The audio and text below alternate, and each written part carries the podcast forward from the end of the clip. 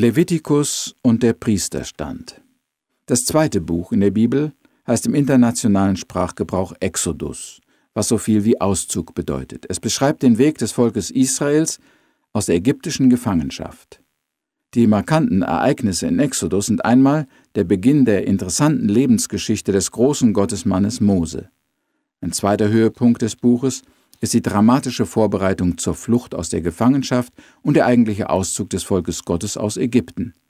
Von da an begleitet der biblische Bericht das erwählte Volk in seiner Wüstenwanderung bis zum fünften Buch Mose oder Deuteronomium. Weitere Ereignisse im Buch Exodus hatten wir im vorigen Kapitel erwähnt. Sie sind von großer Bedeutung sowohl für die Geschichte Israels wie für den gesamten Heilsplan Gottes. Das erste Ereignis war die Offenbarung der zehn Gebote. Das zweite Ereignis war die Errichtung der Stiftshütte oder des Tabernakels. Bei diesem großen Überblick über die Bibel dürfen wir uns nicht mehr länger in Exodus aufhalten und wollen heute zum nächsten Buch weiterblättern. Es heißt Levitikus und wird auch das dritte Buch Mose genannt. Man gab diesem Buch den Namen Levitikus, weil es von den Aufgaben der Leviten und Priester spricht. Die Leviten waren die Nachkommen Levis, eines Sohnes Jakobs. Sie waren aus den zwölf Stämmen Israels erwählt, den Gottesdienst zu verrichten und die Stiftshütte zu betreuen und zu transportieren. Aus dem Stamme Levi kamen auch Mose und sein Bruder Aaron. Mose war von Gott zum Leiter des Volkes bestimmt worden und Aaron zum Priester. Was ein Priester zu tun hatte, wie er sein sollte und wer Priester werden konnte, das steht unter anderem in diesem Buch Levitikus. Es ist das Buch der Priester und Leviten. In der heutigen katholischen Kirche ist das Bild des alttestamentlichen Priesters noch recht lebendig. Die prunkvollen Gewänder der Bischöfe, Kardinäle und des Papstes erinnern sehr stark an die Amtstracht, wie sie Aaron und seine Nachkommen auf göttlichen Befehl anziehen mussten. Auch manche der kultisch-symbolischen Handlungen katholischer Priester entstammen den Anweisungen des Alten Testamentes. Die lutherische Kirche und besonders die Freikirchen kennen keinen Klerus und kein besonderes Priestertum mit entsprechenden Roben, Vollmachten, Vorrechten und Pflichten. Ein freikirchlicher Prediger zum Beispiel hat recht wenig mit einem katholischen Priester gemein. Wer von beiden hat recht? Verlässt die evangelische Kirche biblischen Boden, wenn sie das Priesteramt nicht mehr respektiert? Oder hält die katholische Kirche an einer überholten Tradition fest und der Priester gehört wirklich der Vergangenheit an? Um diese Fragen entscheiden zu können, wollen wir uns die entsprechenden Kapitel in Levitikus ansehen und uns folgende Informationen suchen. Was waren die Voraussetzungen, um ein Priester sein zu können? Was waren die Aufgaben des alttestamentlichen Priesters? Und schließlich, was war seine Bedeutung? Erstens also die Voraussetzungen. Ein Priester war der Mittler zwischen Gott und dem Volk. Es mussten besondere Personen sein, nicht jeder, nicht irgendwer konnte ein Priester werden. Die erste Voraussetzung war, dass der Priester aus dem Stamme Levi kommen musste. Er musste ein männlicher Nachkomme Levis sein. Der Herr selbst hatte den Stamm Levi zum Gottes- und Tempeldienst ausgesondert. Von den zwölf Stämmen des Volkes sollte ein Stamm ganz für Gott reserviert bleiben. Leviten konnten keinen anderen Beruf ergreifen, sie konnten nicht tun, was sie wollten, weil Gott ihr Geschlecht zum Dienst im Tempel bestimmt hatte. Ich frage mich manchmal, ob es nicht eine gute Idee wäre, wenn Eltern wieder wenigstens eines ihrer Kinder den Herrn zum Dienst weihen würden. Früher ist das noch öfter geschehen. Sicher hätten wir nicht solchen Mangel an Missionaren, wenn die Christen heute noch ein Verständnis davon hätten, dass Gott ein Teil unserer Familie für ihn ausgesondert haben möchte. Aber in Israel war es nicht genug, ein Nachkomme Levis zu sein. Wer Priester werden wollte, musste auch von Aaron abstammen. Aaron war ein Nachkomme Levis und war die erste Person, die das Amt eines Priesters offiziell bekleidete. Gott selbst hatte ihn dazu ausgewählt aus einer Anzahl von schätzungsweise 30.000 Männern des Stammes Levi. Ich möchte hier betonen, dass der Beruf des Priesters im Alten Testament eine Sache der Vererbung war. Der Priester musste sogar verheiratet sein und Söhne haben. Niemand konnte Priester werden, wenn nicht sein Vater auch ein Priester war. Diese Art der Auswahl hat Vor- und Nachteile, ähnlich wie die Erbfolge bei Königshäusern. Der Vorteil war, dass man immer genug Priester haben würde und dass die männlichen Nachkommen Aarons schon wussten, welchen Beruf sie ergreifen würden. Sie konnten sich schon früh und gut auf ihre Aufgaben vorbereiten. Der Nachteil der Erbfolge war, dass manche Männer Priester wurden, die kein Interesse an dieser Aufgabe hatten und ihr Herz fern von Gott war. Ich glaube, das ist ein Grund, weshalb das Priestertum in der späteren Geschichte Israels mehr und mehr an Bedeutung verlor. Zu Jesu Zeiten waren die Priester schon hauptsächlich an Politik und Tradition interessiert und weniger an der Verwirklichung der Pläne Gottes auf dieser Welt. Im Neuen Testament sind die Priester zu Feinden des Sohnes Gottes geworden. Außer den genannten Voraussetzungen mussten die Priester im Alten Testament auch noch körperlich und geistig ohne Makel sein. Das Priesteramt war also eine nur für wenige zu erreichende Position.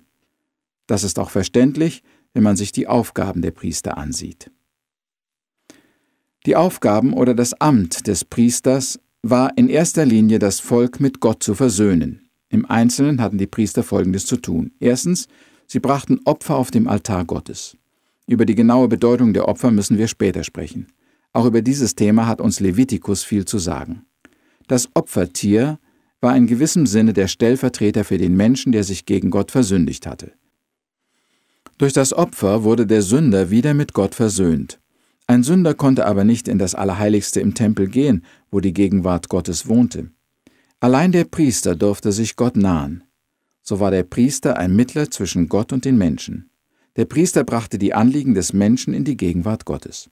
Das klingt vielleicht alles ein bisschen kompliziert und erfordert mehr Kenntnis des Alten Testamentes, aber es ist genug, wenn du verstehst, dass der Priester zu Mosezeiten ein Nahebringer war. Er brachte die Anliegen der Menschen vor Gottes Ohr und er war ein Mittler zwischen dem heiligen Gott und dem sündigen Menschen. Zur Rolle des Mittlers gehörte auch, dass der Priester das Volk über Gottes Willen und seine Gesetze unterrichtete. Das war die zweite Aufgabe des Priesters. Das Volk über die Gebote Gottes zu belehren, also zu predigen. Wenn Sünde und Ungerechtigkeit im Volk zunahm, so war es nicht zuletzt auch Schuld der Priester, weil sie nicht klar genug die Gebote Gottes verkündigt und erklärt hatten. Es gab wirklich in der Geschichte Israels eine Zeit, wo der Priester diese Aufgabe versäumte.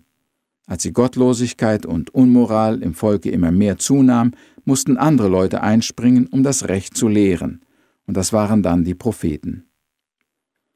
Drittens, weiterhin hatten die Priester auch Entscheidungen in Rechtssachen und bei Fragen der körperlichen und religiösen Reinheit zu treffen. Sie waren die Autorität, wenn es um juristische Streitfragen ging. Wir sehen darin, wie Gott auch die zivile Rechtsprechung nur Männern in die Hand gab, die ihm sehr nahe standen. Wenn das heute auch noch so wäre, gäbe es sicher mehr Gerechtigkeit. Priester waren nicht nur für juristische Fragen zuständig, sondern auch für medizinische, besonders wenn es um ansteckende Krankheiten ging. In Zweifelsfällen, zum Beispiel bei Lepra, hatten die Priester zu entscheiden. Ihnen war besondere göttliche Weisheit und Unterscheidungsvermögen verliehen. Nun so viel über die Aufgabe der Priester im Alten Testament. Aber uns beschäftigt noch eine dritte Frage. Was ist die Bedeutung des Priesteramtes für uns heute? Brauchen wir heute noch diese Nahebringer und Mittler? Die Antwort dazu ist ja und nein. Ja, wir brauchen auch heute noch einen Mittler zwischen Gott und den Menschen. Dieser Mittler ist aber ein einziger.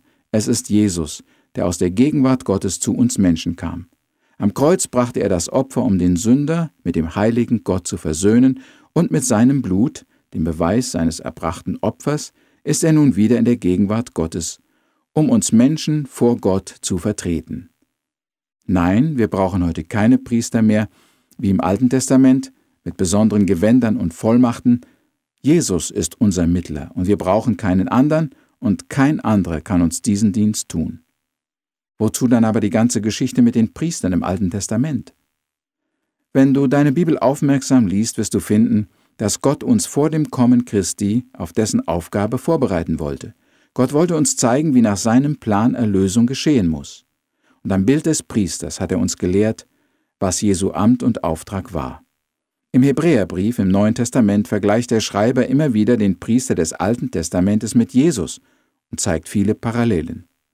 Jesus ist das Zentrum und Kernstück der ganzen Bibel. Und wenn wir Levitikus studieren, ohne die großen Lehren des Neuen Testamentes zu berücksichtigen, dann kommen wir zu Fehlschlüssen. Wenn wir nicht auch Levitikus im Lichte des Zusammenhangs der ganzen Bibel sehen, dann bleiben wir in Traditionen stecken und verpassen den wahren Mittler und Heiland der Welt. Ich hoffe, du hast dich schon Jesus, dem wahren Priester, anvertraut und ihm deine Sünden bekannt und um Versöhnung mit Gott gebeten. Wir wollen noch beten. Unser Vater im Himmel, danke, dass wir in Jesus den großen, wahren, vollkommenen Priester haben, der uns mit dir versöhnen kann.